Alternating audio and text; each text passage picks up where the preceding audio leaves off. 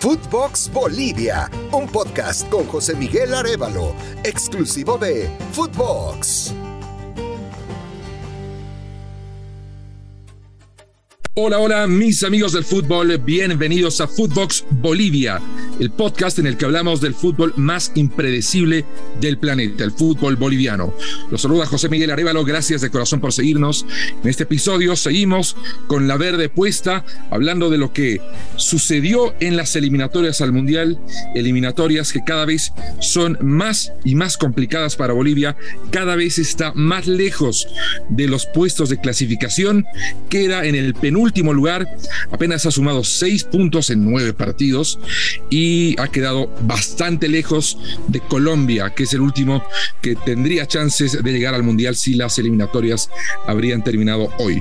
Para hablar del último partido, la derrota 3 a 0 ante una Argentina que ha tenido un elemento realmente imparable, tenemos la grata visita de un gran amigo y un extraordinario colega como es Walter Zafarian, él es el talento de Footbox Argentina y nos regala su tiempo para hablar del partido que se ha jugado en la cancha de River. Walter, muchas gracias por acompañarnos. Hola, ¿qué tal José Miguel? Bueno, Totito, ¿eh? ¿Puede ser? Puede ser también. La, gente tiene, la, gente tiene, que saber eh, que yo soy muy amigo de tu papá, ¿eh?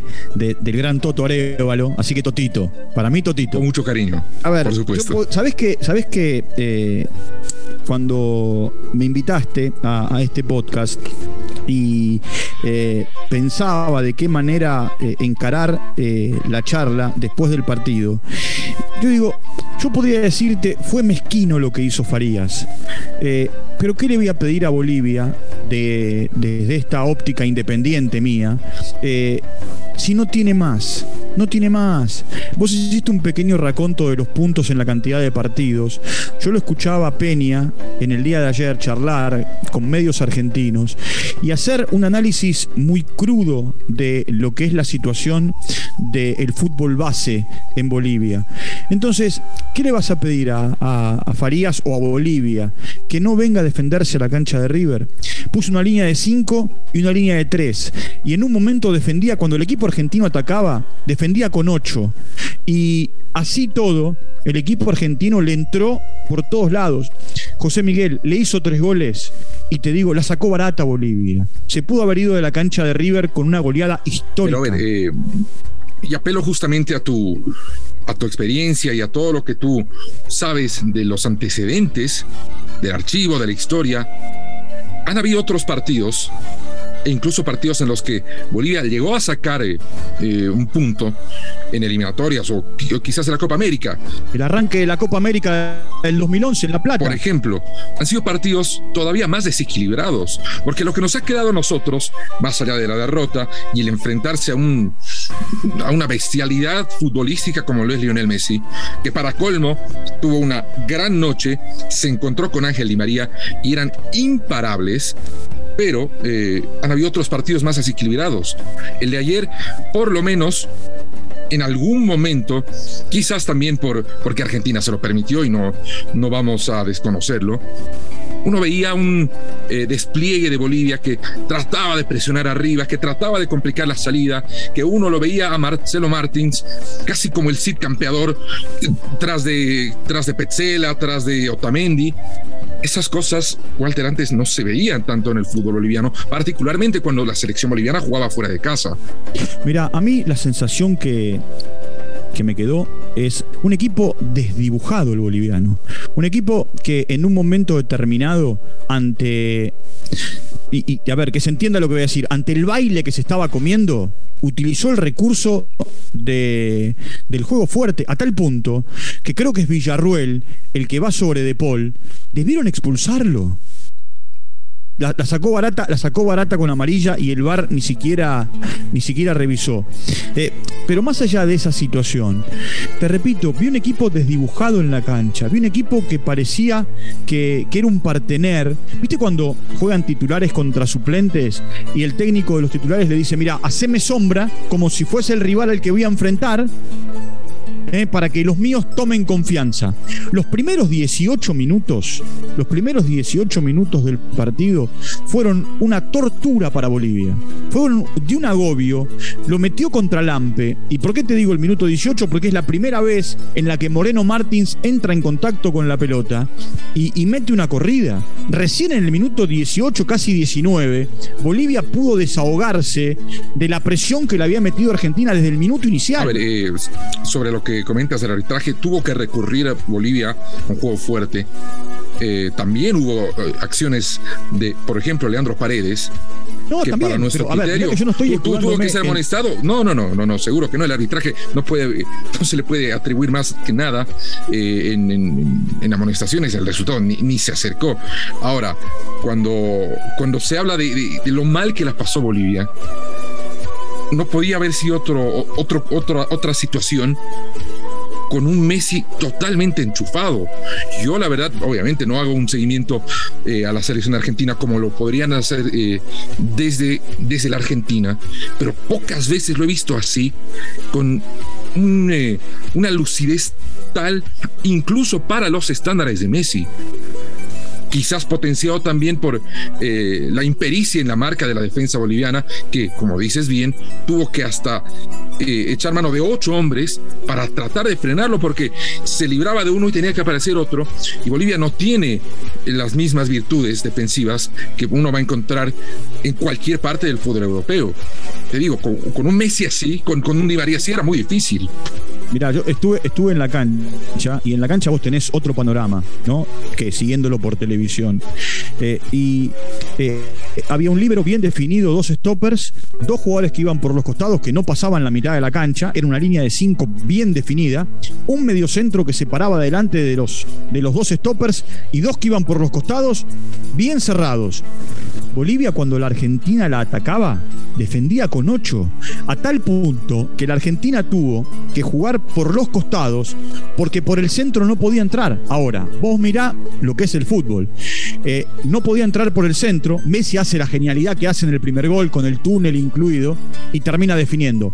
Y en el segundo gol también la acción termina siendo por el centro, por donde le costaba, por donde le costaba entrar. El tercer gol también viene por, por la zona central de la defensa. Es cierto que ya cuando Argentina hace el tercero, Bolivia estaba, eh, a ver, eh, en otra cosa. Es más, el partido, te digo la verdad, el partido se terminó cuando terminó el primer tiempo, porque me daba la sensación que no había manera. Podía descontar, podía hacer algún gol, podía, ¿por qué no? Porque tiene buenos jugadores. Pero la superioridad, por lo menos en la cancha y en 90 minutos, fue tremenda de un equipo al otro. Totalmente de acuerdo. Es más, creo que desde nuestro lado lo que se apuntaba era a un descuento, porque acercarse al marcador, te digo, tienen que ser circunstancias muy particulares, como esos dos empates que recordaba, uno en Buenos Aires y el otro en La Plata, para que se vea un resultado que no fuera favorable a la Argentina y estábamos más atentos a qué podía hacer, qué variantes podía ofrecer. Porque, eh, y esto lo he mencionado en, otros episodios, como Bolivia, tenemos la impresión, más allá de esas tres situaciones, terminan eh, en las redes, y otras tantas que nos pusieron en zozobra. Te digo, Walter, Bolivia juega mejor fuera de Bolivia, fuera de La Paz, que eh, de local de la parte baja de la tabla, y esto no ha cambiado desde antes de la fecha, es el equipo más goleador. De Paraguay a Venezuela, nadie ha metido más goles fuera de Bolivia o fuera de su casa que Bolivia. La derrota contra Argentina estaba en el presupuesto, así como la derrota ante Uruguay.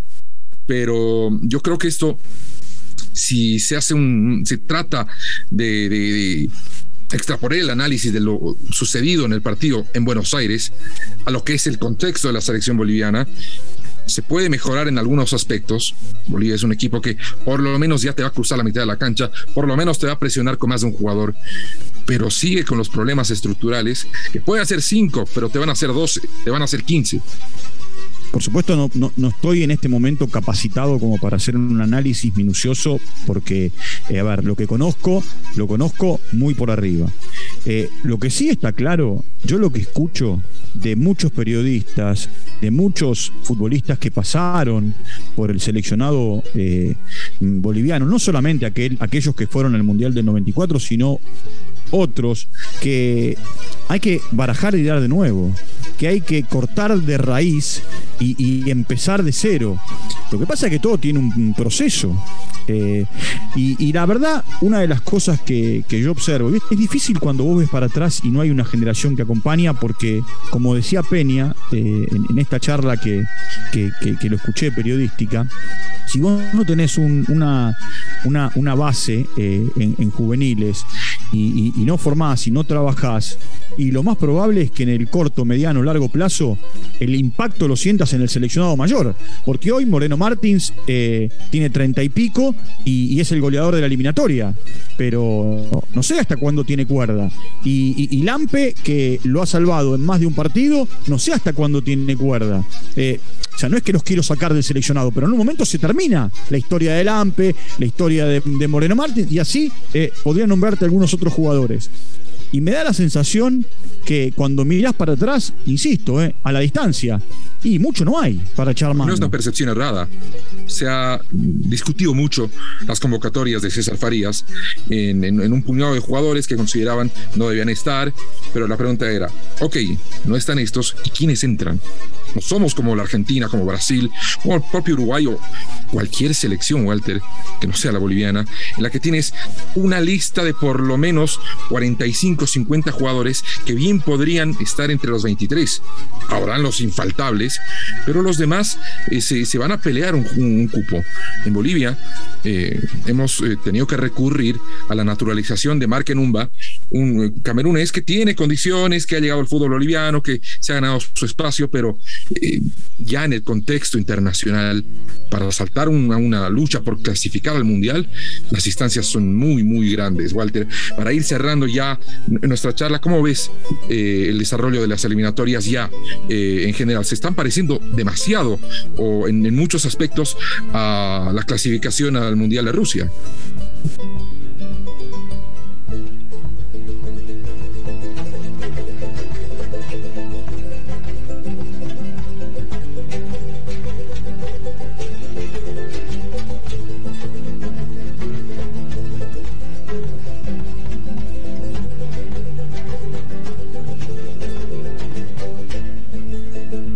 Brasil, Argentina y Uruguay tienen su boleto a la Copa del Mundo.